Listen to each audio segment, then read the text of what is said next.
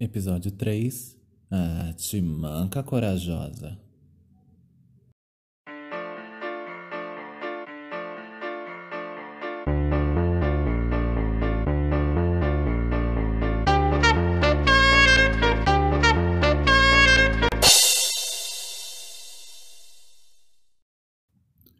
Boa noite.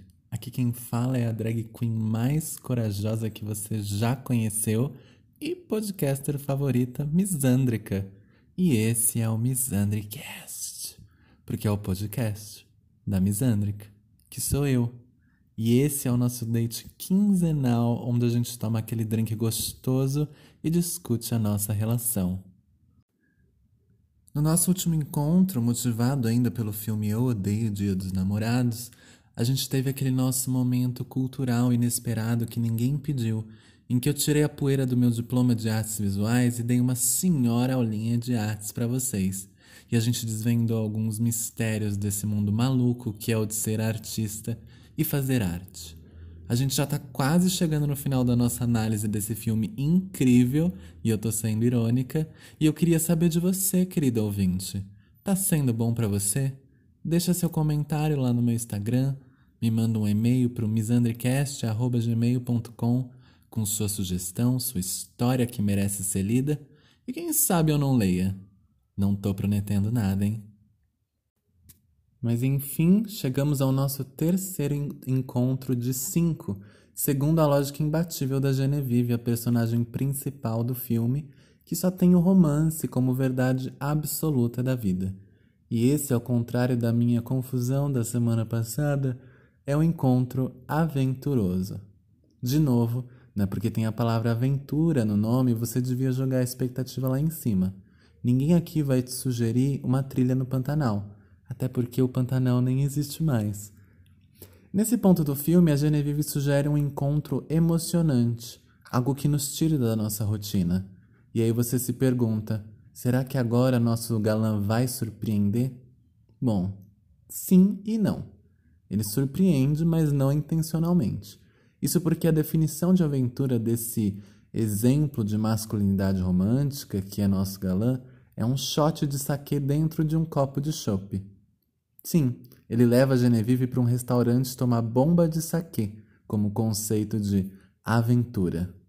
E aí eu te falo, tomar bebida misturada para mim é o que eu chamo de quarta-feira, e às vezes nem é de noite. Ainda mais tomando saquê, que é a bebida oriental equivalente para nossa jurupinga. Pelo menos para mim, né, que já tô aí com o fígado treinado. Mas isso me lembra a primeira vez que eu tomei saquê. Foi na faculdade, lógico. No intervalo das aulas a gente costumava ir num restaurante japonês para comer e eu tive a brilhante ideia de experimentar saquê pela primeira vez. Eu comprei aquelas garrafinhas que tem acho que 300 ou 400 ml, sabe? Tomei sozinha. Se eu devia ter, sei lá, 18 para 19 anos e eu não usava o álcool ainda para esquecer que eu sou brasileira. O que aconteceu foi que eu voltei para o segundo período de aulas e simplesmente morri. Dormi linda até o final das horas-aula. Lembrando que eu fiz faculdades de artes e sim, nossas carteiras eram colocadas em formato de roda. Não tinha fundão para me esconder. Tava todo mundo ali, à vista de todo mundo, me vendo dormir. Um beijo para minha professora de desenho técnico, uma querida. Bom, mas voltando aqui para a cena do filme de comédia romântica fictício e não que a minha vida se tornou, o que o nosso galã não esperava é que o restaurante no qual eles se, eles se encontraram tinha um evento chamado Karaokê Kamikaze, que consiste em sortear o número de uma cadeira, né, dentro de todas as cadeiras do restaurante, e a pessoa sorteada, né, que estava nessa cadeira, tinha que subir num palquinho e cantar uma música aleatória. Eu e a Genevieve adoramos a ideia. O galã nem tanto.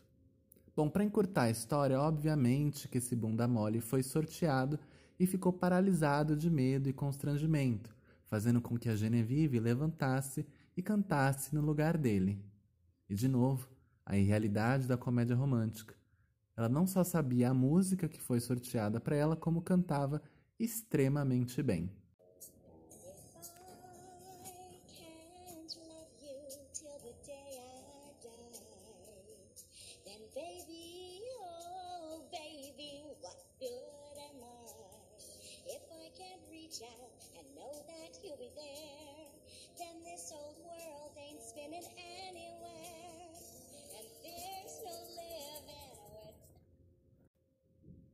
Eu sei que parece que quando eu falo desse filme, parece que eu detestei ele, né? Mas a verdade é que é um dos meus filmes favoritos. Mas é que eu tô guardando pra falar sobre isso no último encontro. Ela faz o roteiro dela.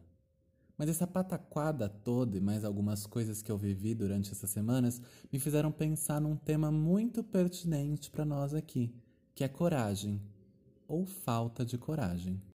E antes de dividir com vocês uma história de coragem ou de burrice minha, vamos aí ao momento linguístico do nosso programa onde eu busco a etimologia de uma palavra para jogar na nossa discussão. Esse é um quadro não intencional desse podcast, mas que aconteceu em três dos três episódios que a gente já teve. Coragem, do latim coraticum, cor mais aticum, associação entre a palavra latina cor, que tem como um dos significados a palavra coração, e o sufixo latino aticum, que é usado para indicar a ação da palavra que o precede. Ou seja, coragem é ação do coração. Eu também trouxe a palavra vergonha, que vem do latim verecundiam, que vem do provérbio vergonha, que não nos diz absolutamente nada, mas eu quis trazer para dizer que vergonha, no plural, vergonhas, é como a gente designa as nossas partes íntimas, em português arcaico.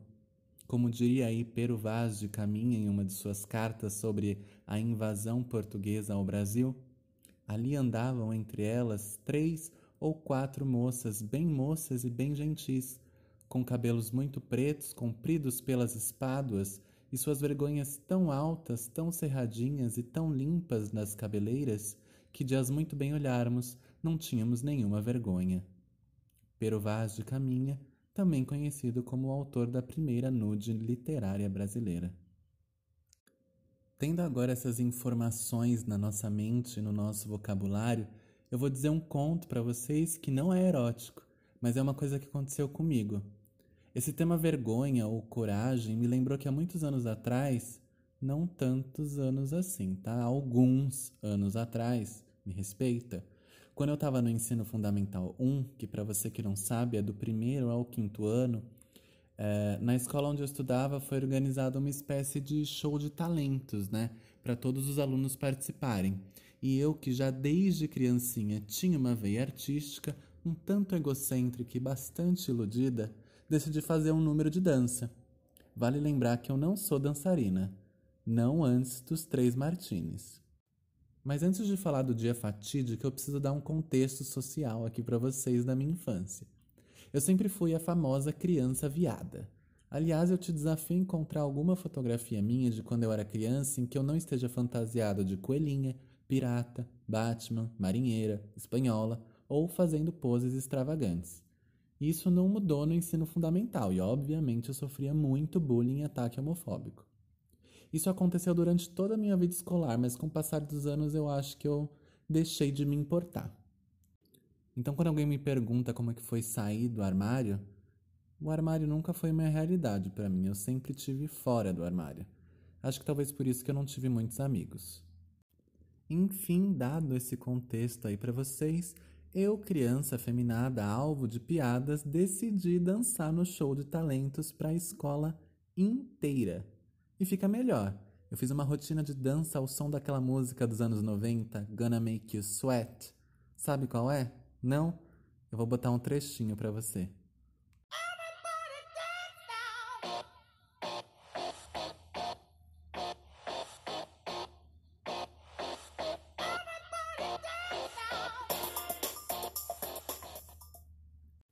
E aí, já derreteram de vergonha alheia? Que ainda não acabou. No meio dos passos de dança tinha um pequeno striptease, querida. Sim, eu tirava uma peça de roupa. Eu não ficava pelado nem nada, nem sem camisa. Mas eu meio que tirava um casaco e jogava pro lado, bem dramaticamente. Uma coisa assim meio flash dance. Lembrando que eu devia ter uns 11 ou 12 anos nessa época, tá? Mas aí você se pergunta, ou me pergunta, por que eu trouxe essa história aqui? Bom, porque é um episódio sobre coragem, e essa é uma história de coragem. Todo mundo tem esse momento da vida em que logo depois, ou depois de alguns anos, fica ecoando na cabeça, né? E a gente fica se, se perguntando: por que, que eu fiz isso? E rola uma, uma vergonhinha. Eu tenho vergonha quando eu lembro disso. Só que o interessante sobre esse meu show de dança é que logo depois disso, todos os meninos que faziam bullying comigo vieram me dar parabéns. E sem ser irônico nem nada, eu juro. E os comentários e as piadinhas sobre mim que vinham de algum deles ou cessaram ou diminuíram, pelo menos por algumas semanas, alguns meses aí. Mas isso foi o suficiente para que eu criasse um início de confiança em mim mesma para poder defender, né, me defender das próximas piadas que com certeza viriam acontecer. Talvez eu, se eu tivesse tido vergonha ou não quisesse me expor mais ainda, eu teria muito mais dificuldade de lidar com essas coisas uh, mais para frente na minha vida. Claro que na época eu não tive dimensão do que eu tinha feito. Uh, eu só fui lá e fiz o que eu queria fazer. Acho que ser criança tem dessas coisas, né? Eu penso muito em mim quando eu era criança. Uh, as coisas que eu fazia quando eu era bem mais novo. A gente tem medo quando a gente é criança, mas na maior parte da nossa infância, se a gente parar para lembrar, a gente escolhe não usar o medo. então, eu acho que um ato de coragem, ele exige que a gente corra alguns riscos. Seria correto dizer que não existe coragem sem vulnerabilidade. Parece sem sentido, né, falar isso, porque a gente tende a usar essas duas palavras de maneira opostas. Uma pessoa corajosa não transmite vulnerabilidade, não demonstra sentimentos. Coragem não é um estado permanente, é um processo. E é um processo porque ele não se resume a só uma ação, né? Quando a gente pensa em alguém corajosa, alguma pessoa corajosa, a gente não lembra de só uma coisa que essa pessoa fez, são sempre várias coisas. Então eu acho que quando a gente fala que alguém é corajoso, a gente tem um processo aí em mente, né? Uma, uma vivência corajosa. A gente pode ter atos de bravura, mas às vezes um ato de bravura não necessariamente é corajoso, né? E hoje, não sei se vocês lembram, mas semana passada eu pedi para vocês mandarem algumas histórias de vocês. E eu separei algumas, né? Então são histórias que vocês, queridos ouvintes, me mandaram. Oportunidades em que vocês sentiram o peso do vexame, da vergonha, da humilhação, ou quando vocês foram extremamente corajosas, lacre, close, fechação humana, para, pisa menos. Então a primeira história que eu separei aqui para vocês é sobre relacionamentos, né? Obviamente, porque são um bando de encalhadas. Brincadeirinha, gente. Vocês são uma fofas. É, então eu vou falar da Silvete, que eu não sei se eu posso falar o nome real dela, então vou falar Silvete. É, e ela escreve assim: Estava namorando há mais de um ano um rapaz.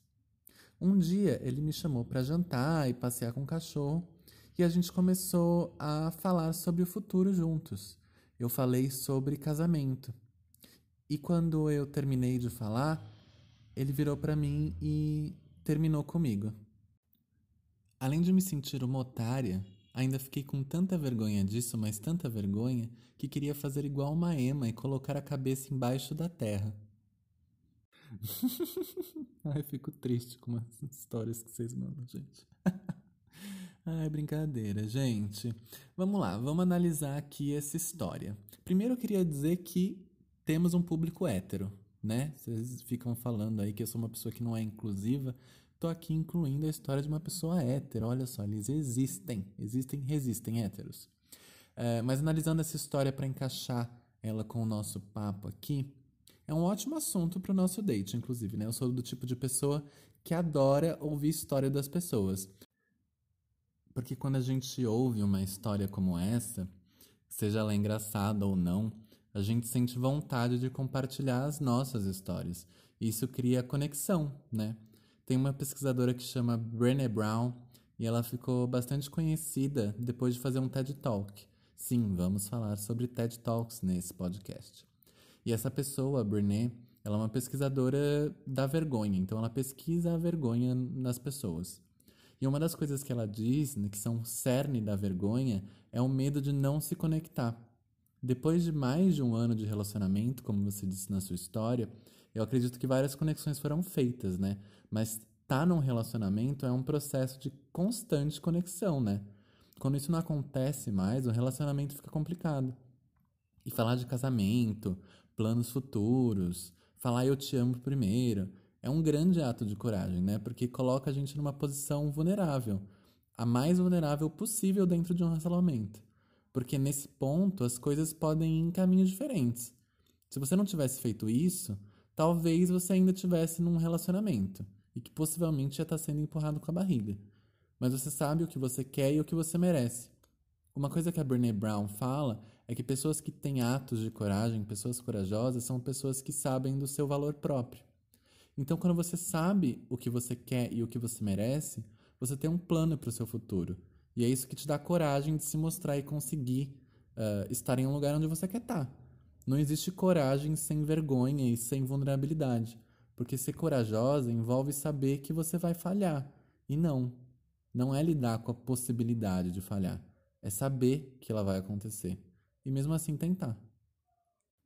Se a gente parar para pensar no nosso dia a dia, a gente tem diversas oportunidades de ser corajosas, né? Porque se a gente precisa de vulnerabilidade para ser corajoso, quantas vezes no nosso dia a gente não tem que ser vulnerável?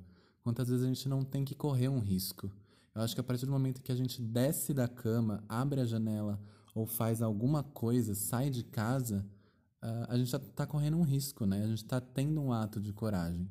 É claro que existem outros que uh, precisam mais uh, do nosso exercício de coragem e precisam de mais vulnerabilidade. Mas toda decisão que a gente faz no nosso trabalho, com a nossa família, com as pessoas que a gente conhece, necessitam de, de, de uma certa medida de coragem. E agora uma história que fala justamente sobre falhar, errar feio, errar rude. Essa é a história do Jorge. Jorge escreve. Teve uma vez que eu abri o app de madrugada, já se repara que já começou errado, né? Abri o app de madrugada, três da manhã, nevando um pouco, nevando. E, e marquei de encontrar um cara, da minha idade na época, 25 anos. Ele estava hospedado num hotel e eu fui pedalando. E ele escreve de novo: 3 da manhã, nevando, 6 quilômetros de distância. Pedalou 6 quilômetros. Cheguei na frente do hotel, morrendo de frio, e o cara não estava lá. Só tinha um velhinho na porta que supus ser o segurança. Mandei mensagem para gay perguntando onde ela estava. Nesse momento, o velhinho acena com a mão e me chama para o outro lado da rua. Acontece que o cara que eu estava conversando no app, na verdade, era aquele velhinho, de uns 70 anos. Na hora, quando ele me falou que era ele, o meu date, eu fiquei puto e o chamei de sacana. Sacana é uma escolha interessante de palavras, né? Ao que ele pr prontamente respondeu: Hey, fala mais baixo. Minha mulher tá hospedada nesse hotel também. Ela vai te ouvir. Chamei-o por nomes feios, nomes feios, e fui embora de bicicleta pensando na, na coragem barra burrice que foi sair de casa nessas circunstâncias. Três da manhã, nevando, seis quilômetros de distância. E na vergonha que fiquei de explicar para o roommate porque voltei tão cedo do date. Quer dizer, né, galera? Tentativa e erro. Olha, querido ouvinte, Vamos de novo ver esse copo meio cheio, né? Infelizmente foi uma péssima experiência, mas podia ter sido ótima. E se você tivesse escolhido ficar dentro de casa no quentinho, talvez você tivesse perdido uma experiência incrível. Mas pensa pelo lado bom. Você exercitou a panturrilha, fez aí o exercício cardiovascular, já que transar você não transou mesmo. E também ele não era um assassino em série e você viveu para contar mais essa história. De nada. Quer dizer, né? Te manca corajosa. Bom, eu acho que isso é coragem para mim, né? É saber que coisas ruins ou no mínimo inesperadas vão acontecer quando a gente se coloca nessa posição de vulnerabilidade.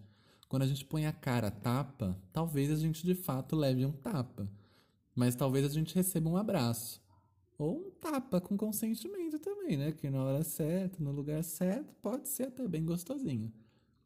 Quando a gente abre mão de sermos vulneráveis, a gente não abre mão só das coisas ruins, a gente abre mão das coisas boas também.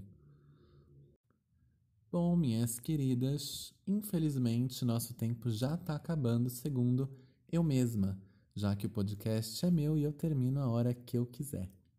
Nosso tempo é curto, mas é sempre bom lembrar que tamanho não importa se o entretenimento for de qualidade. Não esquece de me seguir lá nas redes sociais, que é misandrismos com S em todas elas. Aí lá no meu Instagram, se o seu Zuckerberg não me barrou por direitos autorais de novo, eu também postei uma performance especial baseada no nosso encontro de hoje. Então não esquece de ir lá dar aquela engajada. Caso ela não esteja lá, no meu IGTV, essa, essa performance e esse episódio completo vão estar tá lá no meu canal do YouTube para você ver, rever e compartilhar com todo mundo. O link está na minha bio do Instagram e é só pesquisar Misandricast no YouTube também. Essa foi a sua dose quinzenal de Misandrica e eu espero você aqui para o nosso próximo encontro. Até logo e uma noite de terríveis sonhos para você.